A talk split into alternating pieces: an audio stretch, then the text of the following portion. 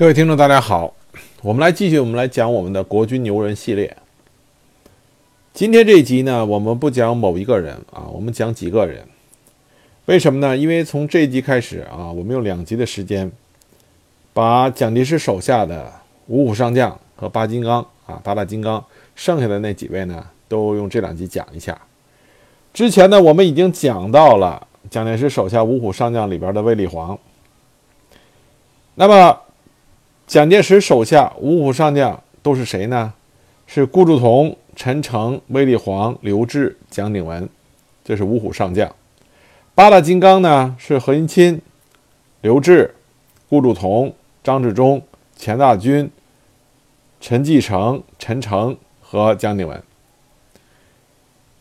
我们单独拿出来讲呢，是讲了卫立煌，因为卫立煌是这个五虎上将和八金八大金刚里边啊最能打的一个。也是战功最显赫的一个，无论是在跟共红军作战，还是说在抗日战场，那么他都是战功赫赫，他是最能打的一个。那至于说他其他的啊，其他的这些位，从战功上来说都没有什么太值得啊夸耀的地方。所以我们呢要把剩下的这些人啊单独来拿出来讲。啊，这边除了张治中啊，张治中我我们并不打算再细讲了，因为张治中首先他从来没有出现过和共产党部队作战的战场，无论是红军时期还是在解放战争时期，他从来没有出现过和共产党部队啊交招交手的情况。那么在抗日战场上，张治中率领着啊这个当时率领长呃中央军嫡系第五军，在淞沪战场和十九路军并肩作战啊，立下赫赫战功。对于可以说算得上是抗日名将啊，张治中。所以张治中我们不在我们这个系列里单独的讲，因为我们着重主要着重的是和啊共产党部队交过手的啊国民党的悍将。那么至于剩下的人啊，我们就在这两集里边给大家过一遍。那么今天我们首先谈的呢人呢，就是顾祝同。顾祝同生于一八九三年啊，江苏省涟水县人。他最后是达到国民党政府陆军一级上将。他字莫三，是保定陆军军官学校第六期步兵科毕业。顾祝同在国民党军里边有一个外号啊，叫做顾婆婆。顾婆婆为什么这么讲他呢？有这么个外号呢？是因为他打仗啊极为谨慎，那么所以呢，整个在战场上表现就是缩手缩脚。顾祝同无论是在红军时期，还是在抗战时期，还是在解放战争时期，他所打的指挥的作战呢，啊，基本上可以说是中规中矩啊，没有太大的失误，但也没有太多的表现。那么，尤其在解放战争，他最后在国防部啊指挥，那他这种这种作战风格，就严重的约束了国军的发挥。那么，从国防部这个层面上来说，顾祝同的指挥是失败的。那，为什么顾祝同会得到重用呢？因为顾祝同他本身这个人，他的性格也跟他打仗一样，中规中矩啊，中国谨小慎微。那么他在很早啊就认识了去追随孙中山的时候，他很早就认识了蒋介石。那么蒋介石呢，也跟他一样，都在保定陆军军官学校待过。那顾祝同一见到蒋介石以后，就是他乡遇师兄啊，以为知己，一见如故。从此以后，他就铁定了心啊，跟着蒋介石跟了一辈子，忠勇不二。顾祝同可以说是蒋介石身边最最啊，这个最最可以信任的人啊，也是他说不好听了，就是跟着蒋介石后边跟着马呃拍马屁啊，这个是顾祝同一个典型的特点。那么在蒋介石筹办黄埔军校的时候，顾祝同就被调任军校，任校中的战术教官。那么在黄埔军校的时候，顾祝同做了一件事儿啊，使得蒋介石啊对他另眼相看。那么什么事儿呢？就是有一天蒋介石在黄埔军校训话，操场上队列整齐，寂静无声。这时候突然有一位军官啊，校本部的教授教教官，那么一边整理军装，一边往队列里钻。蒋介石发现以后火冒三丈。蒋介石当时在黄埔军校，在军纪方面抓的是非常严格的，而且蒋介石是以身作则。每天早上起来五点钟吹啊起床号，蒋介石四点半就在操场溜达啊，琢磨今天这一天要干什么。那么，当学生们整队方队进入操场进行晨训的时候，蒋介石已经是啊，这个穿着军装啊，笔挺条直的，已经在站啊操场上站着了。所以蒋介石当时要求，无论是学生还是教官，早操一定，不论你头天晚上起得多晚，一定要准时出席。所以当时蒋介石看到有一个人晚到啊，那么当时就很很生气，命令其出列，并罚他跪在操场以经效尤。这个人是谁呢？就是顾祝同。那么蒋介石训话结束以后，就回了办公室，就忘了叫顾祝同起来。直到第二天早上出操的时候，发现操场上直挺挺的跪着一个人，蒋介石这才反应过来，忘了叫顾祝同啊起来了。所以当时就亲自将顾祝同扶起来，看着顾祝同满身的露水。当时蒋介石大为感动，从此就对顾祝同啊青睐有加，所以很多当时的黄埔军的同僚戏称这个顾祝同是跪出来的五虎上将。那么后来黄埔军校学生军参加二次东征，那个时候顾祝同在参加二次东征的时候，率领的是教导团二团第一营，在淡水城淡水城战役的时候，团长王伯龄临阵脱啊临阵退缩。那么这时候，顾祝同挺身而出，他当时率领部队勇猛冲向前啊，冲向前啊，冲向敌人。当时顾祝同是高举手枪冲在第一位啊，大喊“跟我来”，跟当时的敌军展开了殊死搏斗，使得击退了当时陈炯明的主力部队林虎的部队。那么当时在东征结束，这次东征结束以后，顾祝同当时打兵带兵打仗的英雄气概啊，就在黄埔军校中流传开来。蒋介石对他。赞赏有加，就把顾祝同升为第二团的团长。很快，顾祝同又升为第三师的参谋长，被晋接接着又被晋升为第三师上将副师长，迅速的完成了三级跳，成为了老蒋手下的嫡系。在之后的北伐战争中，顾祝同崭露头角，取得了一系列的战功。早期的这些黄埔将领。尤其是黄埔这些教官，那么当时在黄埔学生军中担任比较高的啊领导职务，这些黄埔教官出身的军事将领，在北伐战争中，在面对跟北洋军阀作战的过程中，都展现出了极高的军事水平。我们纵观历史可以看出来，北洋军阀在最刚开始的阶段也都是很能打的，无论是吴佩孚啊、张作霖等等都很能打，但是面对北伐军、北伐学生军的时候，不知道为什么就是一败涂地。无论是吴佩孚的啊两桥战役、武昌战役，还是孙传芳的五省联军，在北伐学生军的面前，那感觉就跟摧枯拉朽一样。也可能这就是在那个大时代，啊旧人总是被新人干掉，啊长江后浪总是把前浪拍在沙滩上。当时顾祝同一九二六年呃开始北伐以后。顾祝同当时刚开始是流师朝梅，警戒后方。那么他参加了松口、永定城攻防战役。当时他率领部队与周荫人、周荫人啊的部队巧于周旋，变被动为主动，避开周军主力出其不意，指导守备虚弱的司令部，开创了北伐革命军战史上实施敌后迂回作战获胜的先例。蒋介石专门电令蒋敏，松口大捷以后，顾祝同。正式升任为第三师师长。之后，他的第三师归属于第二纵队战斗序列，由蒋介石直辖。一九二七年五月，顾祝同奉令统师北进，击溃了张宗昌军，克复了安徽涂县。六月，又在江苏宿迁、山东等地予以孙传芳以重创。很快，他就因功升至为第二路军第二纵队总指挥官，领兵出击鲁南，追击张宗昌。兵临临沂，肉搏攻城，奋战近日。稍有进战之时，宁汉战争拉开了战幕。那蒋介石令北伐所部南撤，转进扬州。当时进到鲁南、山东的时候，发生了一件事，就是当时的日寇在济南制造惨案。蒋介石当时为了避免与日本人展开全面冲突，就告诉当时在山东境内的顾祝同：“啊，不发一兵一弹。”不做一举一动，那顾祝同就是听话啊，什么都没有干，任由日寇当时啊这个发生了这个济南惨案。那么蒋介石看顾祝同这么听话，更加的欣赏顾祝同。那么后来就是发生了孙传商啊，孙传芳啊率部反攻，攻占龙潭。我们之前讲薛岳、讲白崇禧都讲过。顾祝同当时率部南下增援，龙团之役胜利，孙传芳五城联军彻底被击败。那么国当时的北伐军整编，顾祝同升任为第九军军长。第九军是蒋介石的嫡系部队，各级的官佐均为黄埔生或者教官。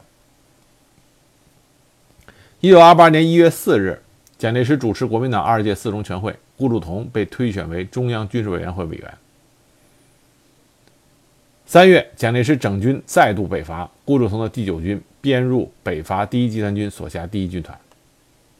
在整个的北伐过程中，顾祝同屡立战功，逐渐就为蒋介石所倚重。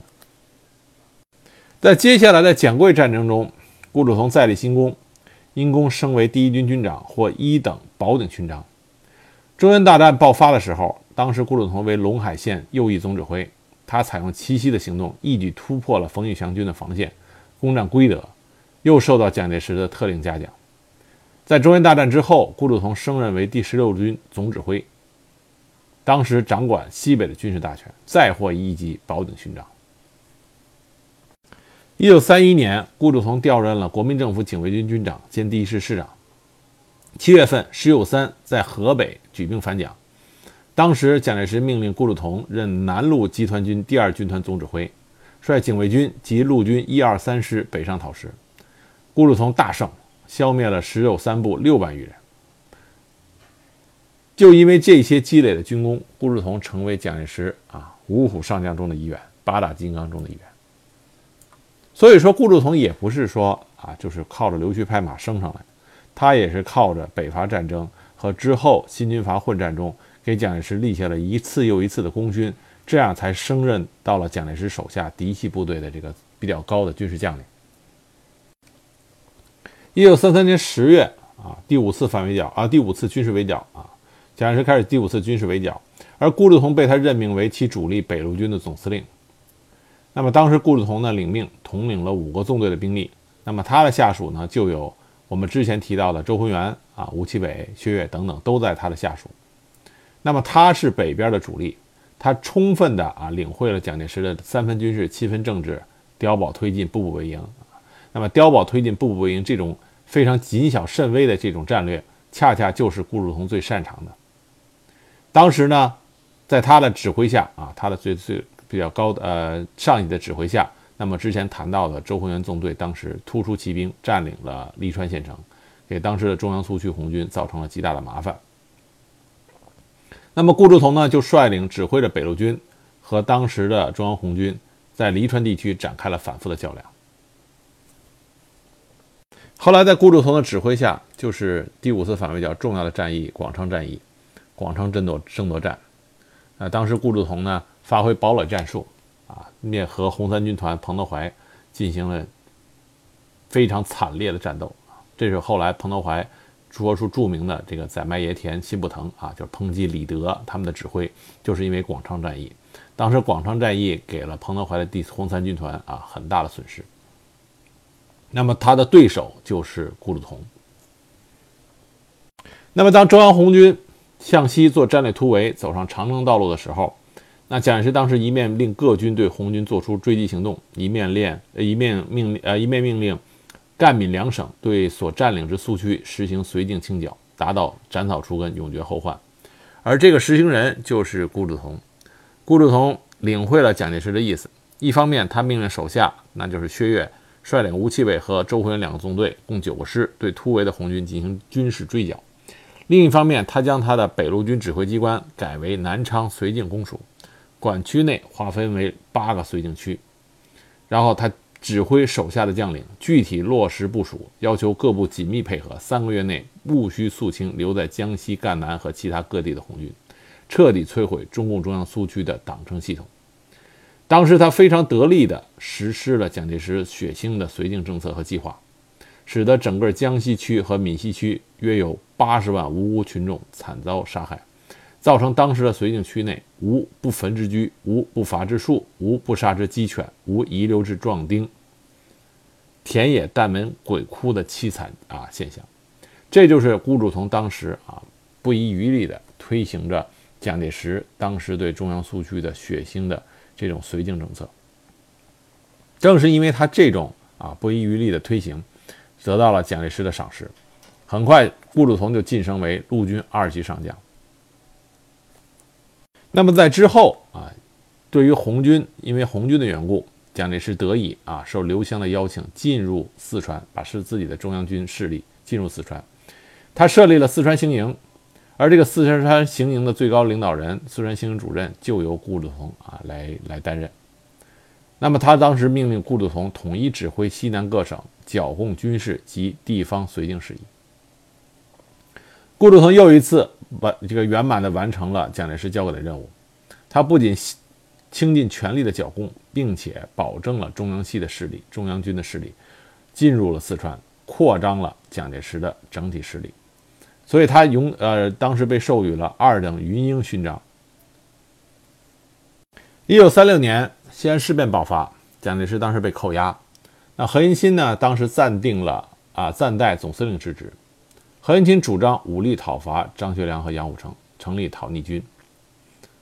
三天以后，顾祝同与国民党三十八名将领致电张杨，要求释放蒋介石。十六日，顾祝同被任命为讨逆军西路军总司令。而当时东路军总司令呢，就是另外一个五虎上将之一，八大金刚之一。啊，刘志。当时在南京，何应钦与宋美龄之间出现了矛盾。何应钦主张打。我们现在的正史很多时候都说，当时何应钦想把蒋介石干在南昌啊，就是顺便啊，不是干在西安啊，顺便就把蒋介石在西安啊，这个拿飞机轰炸炸死算。然后何应钦哈顺而取啊取而代之。实际上，我们看那段历史，何应钦有没有这个想法？并不是很确定。何应钦当时的观点是，啊，用打，他觉得张学良跟杨虎城不敢冒天下之大不韪，将蒋介石啊杀于西安。只要在第一时间没有杀蒋介石，就说明张杨二人并没有下定决心要杀了蒋介石。所以何应钦觉得这个时候打，施加压力，施加军事压力，能够迫使张杨啊跟中央政府和谈，屈服，把蒋介石送回来。这是何应钦一个主要的想法。至于说何应钦有没有心里的小算盘，说在这个过程中啊，万一蒋介石被误伤了或者误杀了怎么办？何应钦想没想过？不知道，也可能想过。但他的主要的想法还是说，用军事上的压力迫使张杨就范。但是当时宋美龄不想让他的啊这个蒋介石，他的爱人蒋介石遭受这种风险。所以当时宋美龄就说过一句著名的话，就是说你们这样是要逼死总裁。那么就是因为这句话，所以正史里就一直认为何应钦实际上谋划着要取蒋介石而代之。所以当时宋美龄说服不了何应钦，就找到了具体指挥的两个人，一个是刘志，一个是顾祝同。无非是校长对你提拔啊，一直很欣赏你们，你们要考虑校长的安危。那当时这两个人的反应不同，刘志没有听宋美龄的，刘志跟了何应钦，行动极为积极。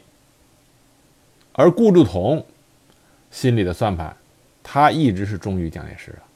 既然蒋夫人这么讲了，所以当时他就是啊，当时就当时顾祝同就是啊，延缓行动，走着看，慢慢打，走着看。那么后来西安事变和平解决，蒋介石回到了南京，对顾祝同是大为嘉奖，对刘志则是施以白杨。那立刻蒋介石就受命，顾祝同作为西安行营主任，全权负责甘陕善后整理。顾祝同上任以后，立即自兼第一集团军总司令，将九师的兵力置于华阴华县正面，同时命第四集团军司令陈诚率所部屯驻渭北以北。第五集团军司令卫立煌率部在商洛方面行动，第二集团军司令蒋鼎文和第三集团军司令朱绍良分别率部在甘肃、宁夏行动，同时在各方向对当时的张学良、杨虎城部队进行施压。那么，在顾祝同这个强大的军事压力下，当时的东北军再加上张学良被扣押在南京，东北军就内乱了。那么，很快东北军的二十五师就被中央军接收了。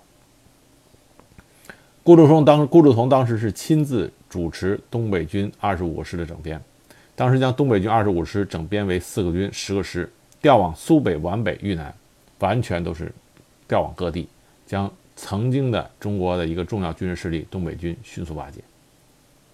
而当时的西北军十七路军整编为三十八军下辖的两个师，迫使杨虎城出国。那整个西安事变之后的东北军、西北军完全解体。这是顾祝同当时啊的功劳，那进一步又在老蒋心里边，顾祝同的地位又一次上升。到了抗战时期，顾祝同是第三战区司令长官兼江苏省主席，他的麾下就有谁呢？就有新成立的新四军。顾祝同和叶挺的关系非常好，两个人是非常亲密的朋友，在大革命时期。所以呢，叶挺当时。率领新四军在顾祝同的麾下，叶挺当时因为顾祝同深切地理会了、领会了蒋介石的意思，同样都是管理共产党的部队，他和卫立煌完全不一样。卫立煌是给钱给枪，顾祝同是能扣就扣，能不给就不给。所以好几次叶挺当时都是因为顾祝同卡新四军的饷和枪支武器，叶挺从云岭亲自骑马去。第三战区司令部司令部啊，找顾祝同理论。顾祝同这个人呢，他跟人打交道的时候啊，看上去像一个忠厚的长者，脾气非常好，要不怎么叫顾婆婆呢？所以每一次叶挺，叶挺的脾气很火爆。每一次叶挺来找他的时候，顾祝同都是笑脸相迎，你爱怎么说怎么说，骂人都行啊。我你说什么我都可以，当面我都可以答应你。那背过去，还是照样能扣就扣。能躲就躲，能闪就闪，所以弄得叶挺也是对他很生气。但是顾祝同呢，他的这种军事指挥特点啊，就是这种稳步、稳扎稳打、小心翼翼。对于第三战区来说，反而是啊相得益彰的。为什么呢？因为当时第三战区呢，主要处于日军和汪伪军的包围中作战。顾祝同这种小心谨慎、保存实力的打法，恰恰适合于这种局大的环境的局势。所以当时在控制着中央军的同时，他和各个杂牌军啊，战区里的各个杂牌军巧于周旋，借力而用。所以当时在他的辖区之内啊，他协力，呃，协力福福州的攻略战、萧萧山的啊萧山战役、闽海战役、浙东战役、策应长沙会战的各个战役，他当时的的确确牵制了一定的日军，有力的配合了其他各战场的对日作战。所以我们现在回头看第三战区。在整个抗日战争时期，没有打出很漂亮的歼灭战，没有给日寇很大的那种像长沙会战那种很剧烈、很大的打击。但是第三战区没有，也没有出现重大损失，也没有出现日军长期植入，或者说是歼灭大量的有生力量，没有出现这种这种大的损失。所以说，顾祝同整个的他的作战特点，包括他的军事指挥特点，都是这种啊，这个稳中稳中求稳啊。我既不有大的损失，也不求大的胜利，只要整个局势不会因为我的指挥出现糜烂，就 OK 了。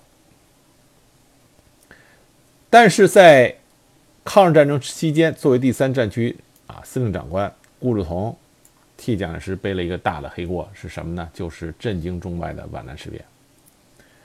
顾祝同作为皖南事变的直接的执行者，当时是干了这种啊让日寇开心。让中国人心寒啊！这么一件事，皖南事变的前因后果，为什么会发生皖南事变？啊，在皖南事变中，各个人物他们发生了什么样关系？我们这里就不具体讲了。我们这里说的是顾祝同在策动皖南事变的时候，非常领会了蒋总裁的意思啊，他的上司蒋总裁的意思。在这点上，顾祝同真的是国民党中无人出其二啊，无人出其右啊，无人出其右。在领会蒋介石这种反共意识上，那顾祝同领袖想到的，他想到的；领袖没想到的，他也能想到。而且办这个顾祝同办事儿，老蒋放心。整个皖南事变的策划，包括部队在哪个位置上，动用哪些部队，那么如何进行当时对新四军的这种迷惑，顾祝同做都做得非常到位。甚至可以这么说。皖南事变，如果我们不再考虑啊信仰立场啊这个政治立场这个方面，皖南事变的整个的军事行动，在顾祝同的安排下，是做的是天衣无缝的。这也是为什么给新四军当时的九千余人的部队造成了那么大的损失。顾祝同在战前的安排、情报工作、部队的行进，整个啊，作为一个统帅来说，他做的都是非常的滴水不漏的。那么最后我们也知道结果，当时给新四军军部和所属六个团共计九千余人，造成了巨大的损失。项英被叛徒杀害，阵亡啊，英勇牺牲。叶挺被扣留，新四军的军长、政委全部都丧失掉了。那么皖南事变之后，顾祝同给有功者请赏，奖给第三十二集团军总部、第二十五军和上官云相奖金各五万元。而抓住叶挺之后，顾祝同跟叶挺是同学，同级同学啊，保定军校同级同学啊。我们说过，他们俩呃非常好的交情。顾祝同呢，本着要替蒋介石招揽的意思，对当时被扣留的叶挺。啊，极尽当时的诱降啊的各种方法，遭到叶挺拒绝以后，又将叶挺押解到重庆囚禁。所以说，顾祝同深明老蒋最根本的心思就是要反共，所以在这点上，顾祝同给替老蒋啊执行的是淋漓尽致。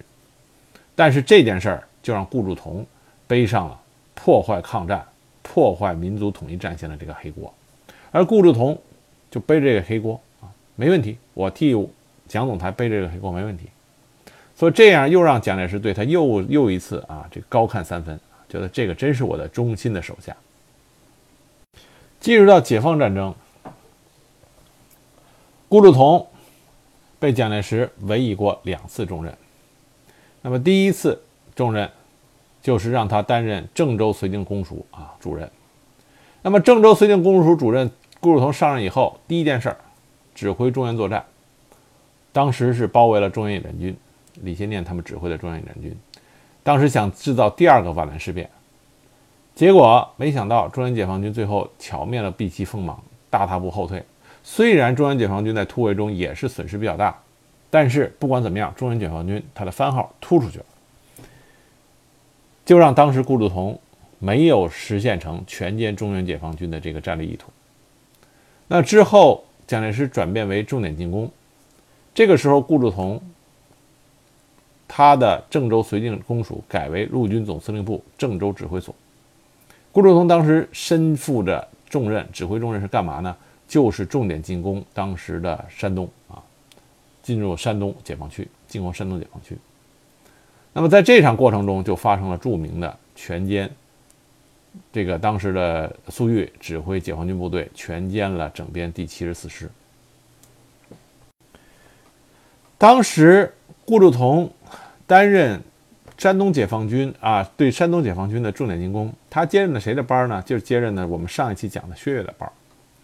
当时顾祝同接薛岳的班，粟裕做过一次评价，粟裕当时这么说的，他说。薛岳用兵上称机敏果断，而顾祝同则历来是我军手下败将，以庸才代替才干才，在高级军事指挥人员上的更迭，象征着国民党的日薄穷途，最后必然走向崩溃。在粟裕的眼里，薛岳是国军悍将，值得仔细的斗一斗。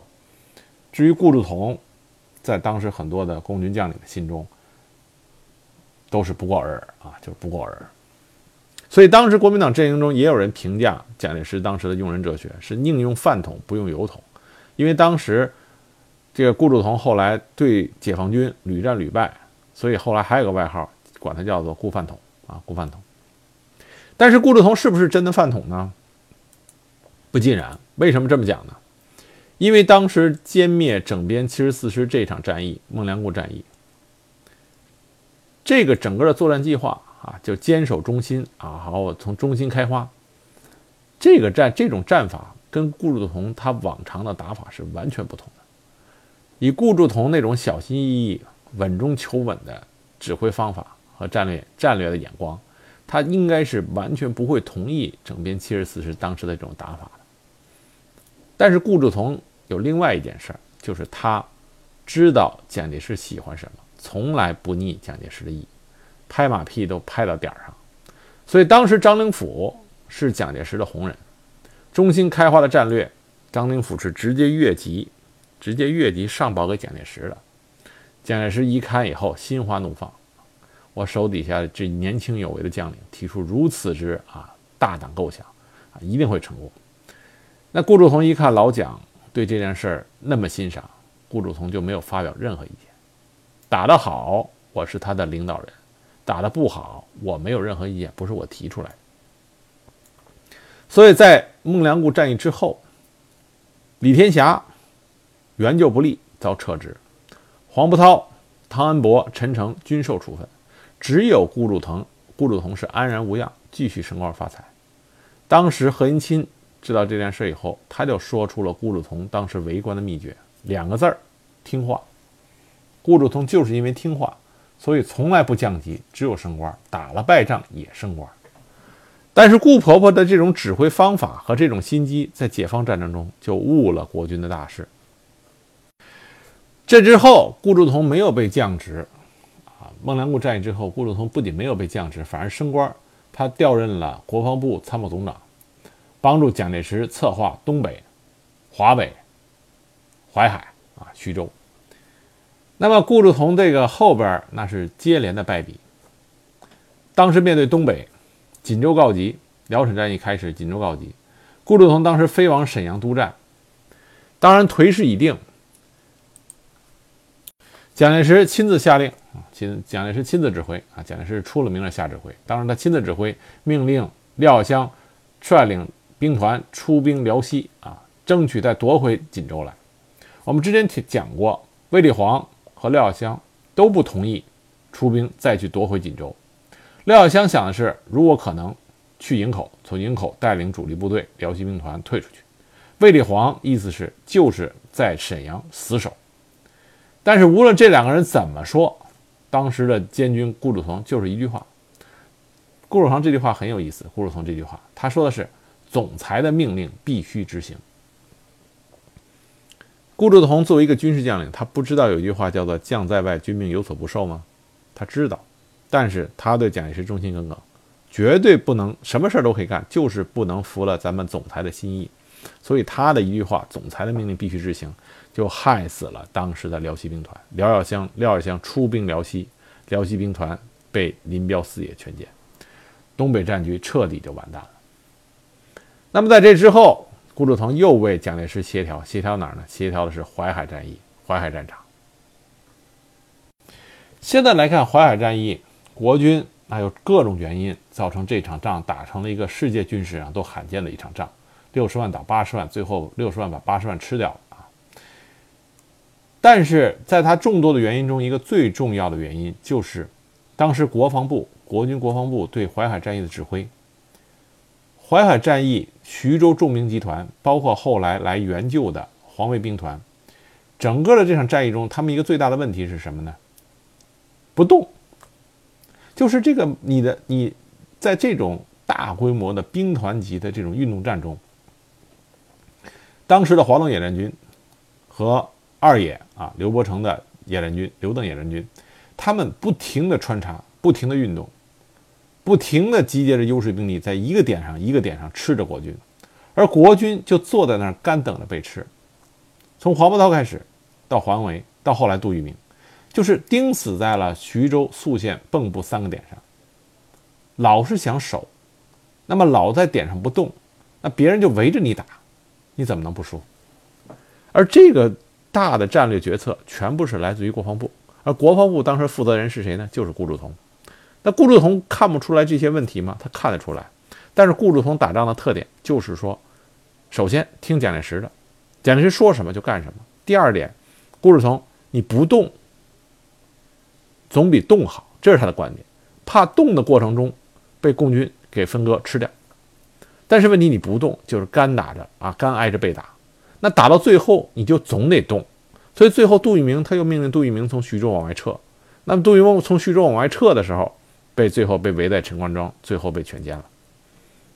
所以说，顾祝同在整个徐呃这个淮海战役，他们叫徐蚌会战，在这个战场指挥上，顾祝同所代表的国防部的指示，完全的都是不可理喻的。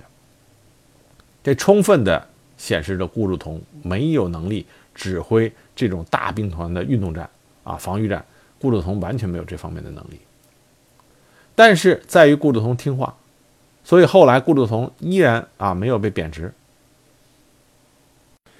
最后，顾祝同到了台湾以后，还成了军中元老。一九五四年，他晋升为陆军一级上将。一九五四年七月，他连任国防会议秘书长、战略顾问委员会副主任。后来还当上了总统府陆军一级上将、战略顾问。他最后死的时候是九十四岁，一辈子跟着蒋介石，忠心不二，忠心不二。所以，顾祝同可以说他不是一个成功的军事将领。也不是一个成功的指挥家，啊，他在国军内部，他的指挥反而让国军在解放战场上啊连连失分，连连受到挫败。他只能说他是蒋介石身边一个非常忠心耿耿的随从啊，如此而已。在这一集里面呢，我们顺便用很短的篇幅再说一下啊，这个八大金刚里边另外一个陈继承。陈继承可以说是五虎将八大金刚里边最名声最最差的一个。那么陈继承呢，他也是啊，也是是当时黄埔军校的教官。那么在也是在东征和北伐战争中，他始终是和顾祝同啊和刘峙啊在一起担任副职，也是立下了很多军功，所以呢，成为了蒋介石身边的八大金刚中的一个。那么陈继承在他的军事生涯里呢？他只有在红军时期担任过第一线部队的主官啊，北伐时期和红军时期担任过第一啊第一线部队的主官。他在红军时期剿共期间最出名的一次就是第四次围剿的时候啊，打鄂豫皖。我们之前讲过，当时他和卫立煌率领了中央军两个主主力纵队，那么当时是出击啊七里坪。当时鄂豫皖根据地的重要的这个重要的这个根呃首府啊七里坪，七里坪血战，那么陈继承当时是先到了七里坪，啊徐向前指挥红四方面军，当时想吃下他，吃下呃这个吃下陈继承的部队，陈继承当时已经打的最后都已经想逃跑了，啊已经指挥部都已经暴露在红四方面军的攻击之下了，那么在那个时候啊他的运气很好，卫立煌带部队赶到了。卫立煌比他的战略眼光很啊更加的毒辣，卫立煌也看出来当时的红四方面军实际上也是处于啊强弩之末，所以卫立煌要求陈啊跟陈继承说，一定要坚持下去，坚持下去就有可能啊战局有所改观。结果陈继承在卫立煌的帮助下啊坚持住了，那么红四方面军当时徐向前一看部队损失太大，被迫后撤，七里坪一战，最后还是陈继承和卫立煌坚持下来。啊，那么最后的取得了七里坪之战的胜利，这是在剿共过程中陈继承立下了一个比较大的功劳。那么在之后呢，西安事变，陈继承和蒋介石一起啊在西安被扣。西安事变之后，陈继承就基本退出了一线指挥啊，已经退出了部队的一线指挥。那他这个时候做什么了呢？因为在张治中当时请缨要上阵去杀日寇，那么张治中当时是担任的是南京中央陆军军官学校的教育长，那么就由陈继承接替了这个位置，他担任了南京中央陆军军官学校的教育长。南京中央陆军军官学校就是黄埔后来迁到南京以后啊，这个继续啊就是中央陆军军官学校。陈继承当了教育长以后，又兼任了中央陆军军官学校本部教育处的处长，所以基本上他就一直从事的是国民党这个最高军事学府的教育工作。后来他负责把陆军军呃中央陆军军官学校迁至西南。陈继承在担任南京中央陆军军官学校教育长的时候，他把黄埔军校的啊从建黄埔军校建立起的那种。黄埔精神就传承了下去啊，传承了下去。在陈继啊，在陈继承的作为教育场期间，他一共教授了八期学生，受训的学生达到万人，是当时中央陆军军官学校时履历教育长时间最长者。他同时还肩负了校本部以及外边九个分校的军事教育计划。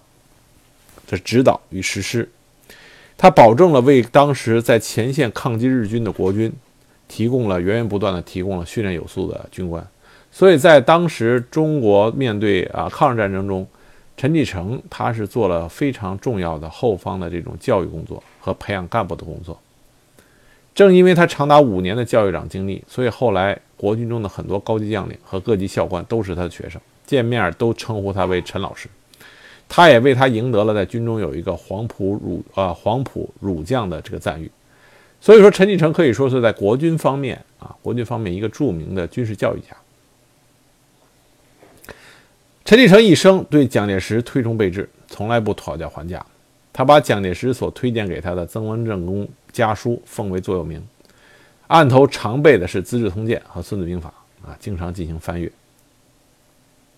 那么整个抗日战争时间呃期间呢，陈继承完全没有出现在对敌的第一前线上。